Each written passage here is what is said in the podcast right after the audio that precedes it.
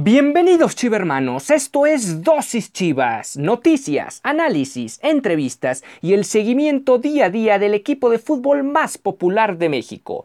Yo soy Ricardo Romano Corona y diariamente inyectaré tu dosis Chivas. No olvides que puedes sintonizar nuevos episodios de lunes a viernes a través de Spotify, Anchor FM, Apple Podcast, Breaker, Google Podcast y Radio Public. Y sin más que agregar, comenzamos. 何?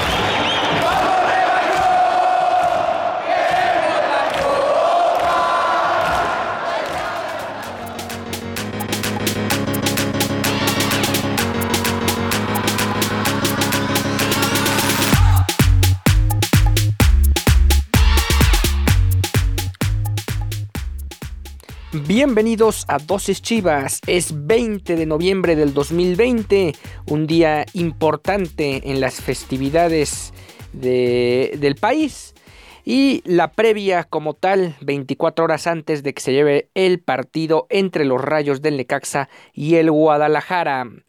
Chivas, Chivas entrenó el día de ayer con apoyo, de alguna manera a distancia de su propia gente ahí en Verde Valle, en la cancha Frausto Prieto, donde entrenó el equipo dirigido o comandado por Víctor Manuel Bucetich, pues hubo vibra porque se colocaron unas mantas de apoyo alrededor de la misma cancha, hecho que de alguna manera, como mencionamos, eh, generó vibra y ánimo al plantel. Hubo incluso fotos o imágenes e incluso historias de los propios futbolistas que compartieron en redes sociales con respecto a las mantas que se pusieron alrededor de la cancha Fausto Prieto. Frases, algunas de las frases que, que, venían enmarcadas en estas, en estas mantas eran Somos leyenda del fútbol mexicano y solo mexicanos, así como una imagen de los rostros del propio campeonísimo. Estos iluminaron la postal del día en el, en el seno del, eh, del cuadro rojiblanco de la plantilla del primer equipo. Y hay que mencionarlo, son más de 40 millones los seguidores que tiene este equipo eh, a todos niveles, a nivel internacional. Y bueno, más con respecto del entrenamiento, ya se incorporaron el día de ayer Uriel Antuna y Gilberto Sepúlveda, quienes vuelven de la gira europea. Y veremos cómo terminan por adaptarse rumbo a los partidos de, más bien al partido del fin de semana porque eh, en breves ya se va a llevar a cabo el partido. Hoy es el último entrenamiento de cara a ese importante compromiso donde el Guadalajara se juega básicamente el hacer eh, terminar de ser las portadas de los diarios el lunes eh, en caso de una hipotética eliminación o la portada de que se vienen los cuartos de final donde el Guadalajara estaría incluido.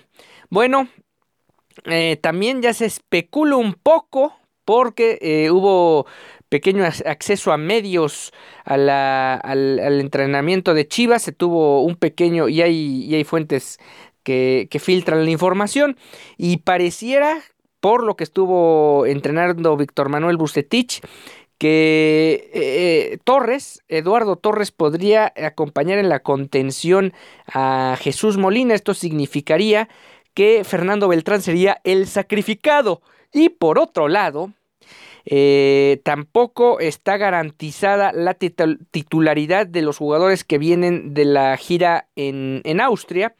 En lo particular, lo de Uriel Antuna, quien podría haberse relegado a la banca, y el titular eh, en este partido podría ser Oribe Peralta. Esto haría un bosquejo distinto para el planteamiento del juego. Sería Jesús Angulo atrás de Oribe, eh, Isaac Brizuela por el lado derecho y el Chicote Calderón, a priori, sería quien tome esa, esa posición. Eh, o el otro que podría también jugar en esa, en esa parte sería el propio Chelo Saldívar. Además de que también se habla que el pollo briseño formaría parte del cuadro titular junto con Iramier y el Tiba Sepúlveda también iría a la banca.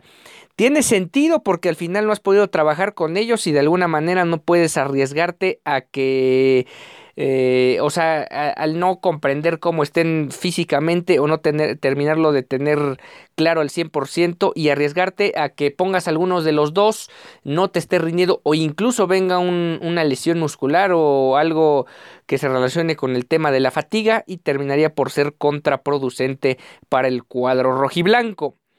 También eh, la intención sería repetir la victoria que se sacó el 11 de septiembre, aunque aquel día Alexis Vega, eh, como decíamos, anotó el gol del triunfo y Uriel Antuna lo hizo en el minuto 22 del segundo tiempo.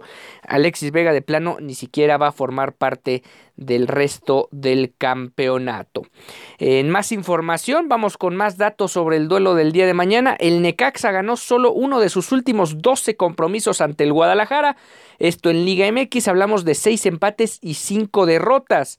La última victoria que sacó el cuadro hidrocálido fue en el Apertura 2019 con marcador favorable de dos goles a uno. ¿Qué significa esto? Que a pesar de la, digamos que hay dos rachas en juego el próximo fin de semana o el día de mañana más en específico. El Necaxa por un lado llega con seis partidos sin conocer la derrota en el torneo y el Guadalajara llega con 11 partidos de 12 donde no pierde frente a los Rayos.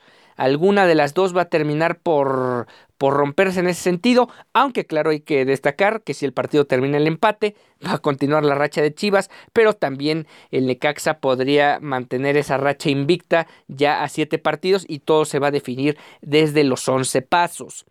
Guadalajara perdió uno, solo uno de sus últimos cinco partidos como local en Liga MX. Esto es muy importante porque realmente al Guadalajara en el, en el pasado reciente le ha costado muchísimo trabajo sacar los partidos en casa o en condición de local y realmente esta pequeña raza, esta pequeña racha le sirve al propio cuerpo técnico para fortalecer eh, este esquema de jugar en casa, porque sí, es verdad, vas a jugar sin público, no va a haber el apoyo ni el empuje de la gente desde las gradas, pero al final eh, no viajar, eh, estar en, en tu casa, en tu ciudad, el conocer hasta cierto punto mejor el terreno de juego que tu rival, las propias, eh, dominar hasta cierto punto también las, las condiciones eh, atmosféricas del momento, pues son handicaps que te juegan a favor o por lo menos te inclinan un poco la balanza hacia tu costado. Necaxa acumula cinco victorias consecutivas sin recibir goles en Liga MX, su mayor racha en la historia de un torneo corto. Vaya dato este, porque ni el Necax, ni, ni, temporadas del Necaxa con Manolo Lapuente lograron tal hazaña. Y sí, más allá también de la racha consecutiva de triunfos, también es importante eso de que no han recibido gol, algo que precisamente al Guadalajara no se le dio con mucha frecuencia durante el torneo regular. Vamos a una pausa y seguimos con más datos.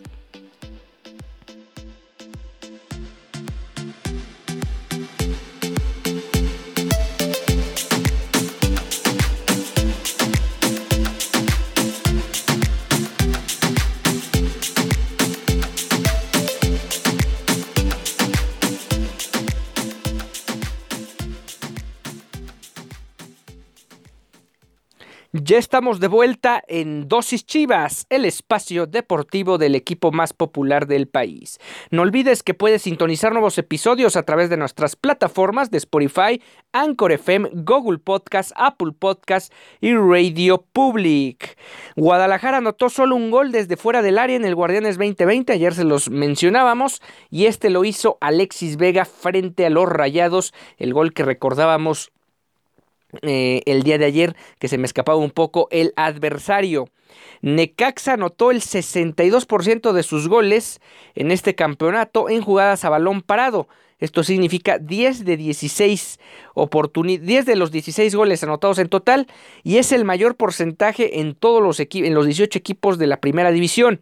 Marcó uno en jugada de saque de banda, dos vía la pena máxima, cuatro en jugadas de tiro libre y dos más en jugadas de córner, además de un tiro libre directo que terminó al fondo de las redes. ¿Qué significa esto? Que el Guadalajara tiene que tener mucha, mucho cuidado con las jugadas a balón parado o de táctica fija que terminan por hacer daño. Aunque al final sabemos que realmente en el fútbol moderno luego los partidos son tan tan parejos y no se nota tanta la diferencia que por unas o por otras el tema de la táctica fija termina por hacer la diferencia en muchas de las, de las últimas instancias de un campeonato y muy posiblemente no sea la excepción en, el, eh, en este torneo.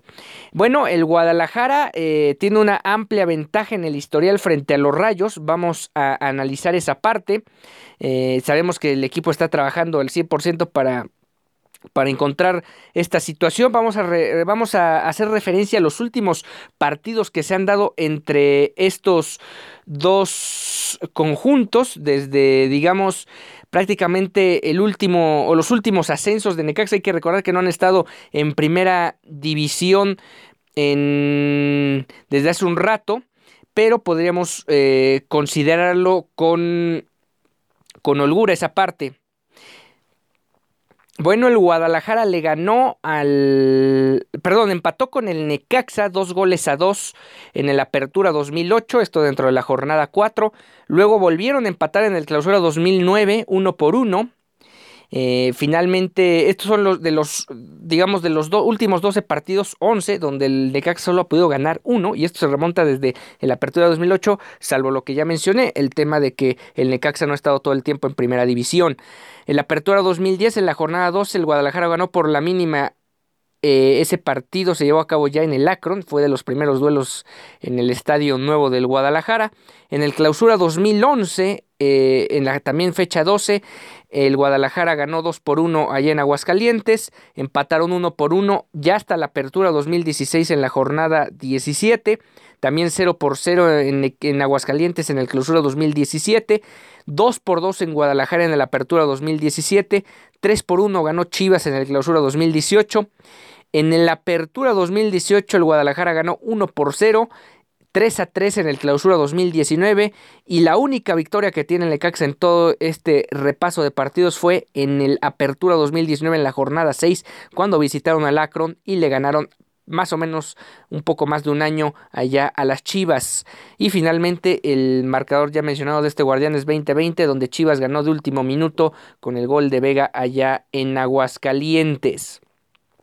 Siguiendo con el tema de Vega y tocando ahora el menester de John de Luisa, el, el presidente de la Federación Mexicana de Fútbol, quien habló sobre el tema de la lesión, eh, la lamentable lesión que sufriera el jugador de Chivas el pasado fin de semana. Mencionó lo siguiente, siempre vamos a pelear por la salud y el bienestar de los jugadores que vengan a la selección nacional.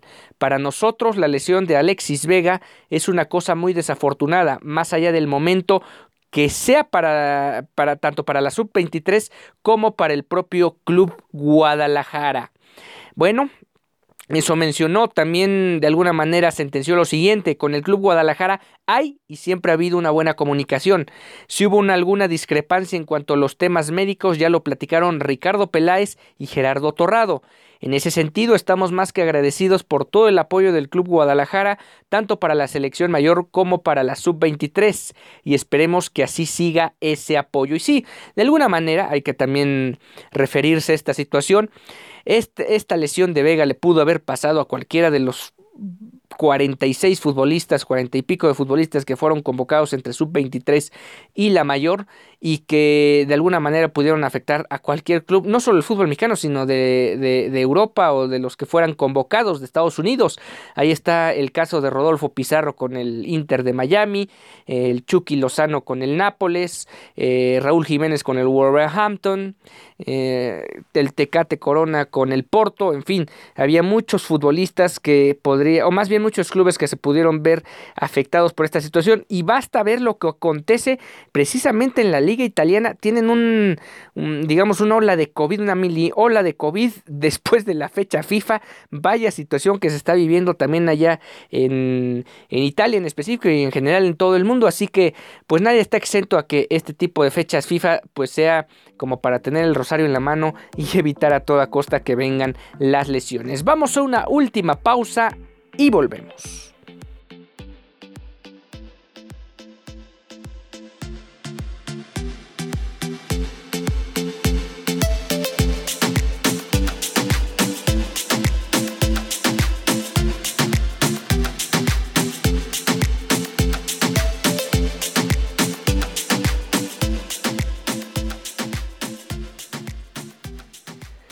Ya estamos de vuelta en Dosis Chivas, el espacio deportivo del equipo más popular del el país. El Chivas femenil ya eh, prepara o ve la, la situación. De momento cayó hasta la cuarta posición porque las Margaritas del Atlas se han colado al, al, subliderato. Todo también va a depender de cómo Chivas encare este último duelo precisamente frente a Tigres y con esto pueda alcanzar, eh, dependiendo de la diferencia de goles, hasta la misma segunda posición que las Rayadas han perdido debido a que perdieron con el equipo del Atlas. Esto le da la posibilidad a los equipos tapatíos de terminar como 2 y 3 de la tabla general. De momento, el Atlas, las Margaritas tienen, 20, eh, tienen 41 puntos con diferencia de goles de más 27. Rayadas la misma cantidad de puntos con más 22 y Chivas tiene más 28 con 38 unidades. ¿Qué significa esto? Que únicamente necesitan ganar el partido para escalar al segundo peldaño. ¿Cuáles son los posibles escenarios? Hay dos, básicamente, para el, equipo que comanda el Chore Mejía. Si Chivas gana el partido, o sea, si termina como segundo de la tabla general, va a enfrentar a Pumas, Querétaro o Pachuca. Eso también va a depender de cómo estos equipos terminen por acomodarse en los últimos lugares de, de, de clasificación. Pumas tiene 27 puntos, Querétaro 26 y Pachuca 24.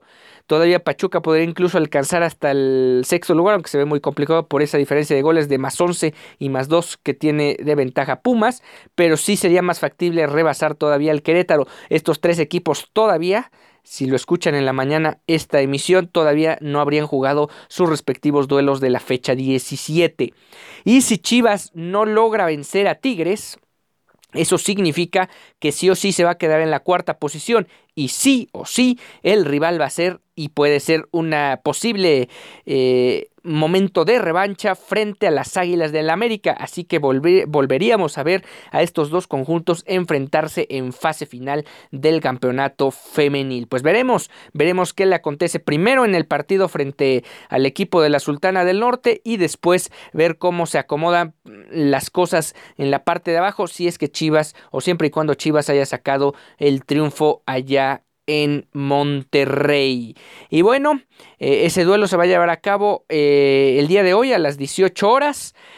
Tigres recibe a Chivas Femenil correspondiente a la última jornada del campeonato femenil. Y el equipo que también ya fue a ganar allá fue la sub-20, quien hicieron valer, eh, fueron, hicieron efectivos los pronósticos y ganaron y sacaron ventaja allá en Suazua. Con esto el, equipo que se encuentra en buena posición y es uno de los contendientes al campeonato, pues ya dio el primer zarpazo al ganar allá en Suazua. Los primeros 20 minutos del partido fueron fieles a lo que acostumbra este equipo rojiblanco. Se hizo de la pelota, comenzó a jugar con dinamismo, a desubicar, a mostrar variantes en la zona baja de los felinos y poco a poco el partido y lo fueron llevando hacia su redil, más allá de que por ratos el equipo de la Universidad Autónoma de Nuevo León encontró alguna forma de emparejar el duelo, pero fue hasta el minuto 44 cuando Chivas encontró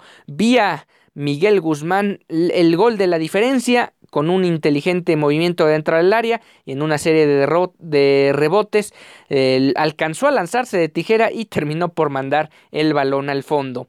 En el segundo tiempo, eh, el equipo de Chivas siguió teniendo algunas ocasiones de gol, no logró concretar alguna más y finalmente el duelo terminó con ventaja por la mínima para Chivas. Obviamente es una ventaja importante, un gol de visitante que te da todavía un plus eh, para la vuelta, pero al final la serie todavía no está definida. Debe tener mucho cuidado Francisco Robles, el director técnico de esta categoría, en no confiarse y que el equipo pueda seguir salir avante allá en Guadalajara el próximo domingo.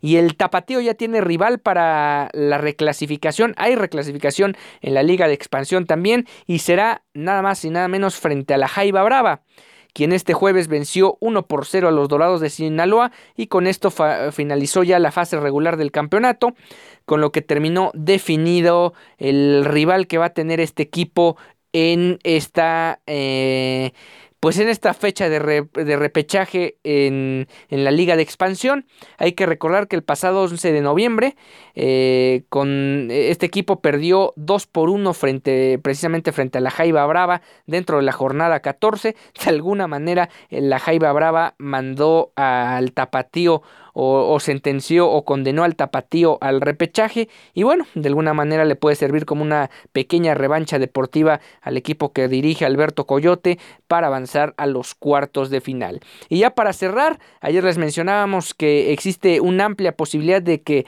Gael Sandoval regrese para el clausura 2021 con el Guadalajara y él por lo que ha eh, transmitido en una entrevista a, la cadena Fox Sports, él, él, menciona que su intención es que eh, si regresa es para jugar. No pienso en hacer un buen torneo aquí buscando impresionar en Chivas. Estoy pensando en Santos, estoy contento acá. Me están dando la oportunidad, batallé bastante. Obviamente soy de Chivas, pero en su momento se verá cuál es la mejor decisión para mí. Pero no pienso en si voy a regresar, así lo sostuvo. También se refirió a lo siguiente, mira, yo quiero jugar ya sea en Chivas o en Santos, aprendí muchas cosas estos años, en el equipo que sea donde juegues te, vas, te va a ir muy bien, sea uno grande o uno más chico, donde juegues es lo importante, así concluyó Gael Sandoval, Gael Sandoval que de alguna forma deja la puerta abierta y también manda un mensaje de que si él regresa al Guadalajara, pues va a ser con la intención, obviamente nadie te, te asegura un puesto, pero sí con la intención de pelear por el Y bueno, con esto estamos llegando al final de esta emisión de Dosis Chivas. Nos encontramos el lunes ya con todo lo que haya acontecido frente al Necaxa. Ojalá sea una buena noticia y que el torneo continúa para el rebaño.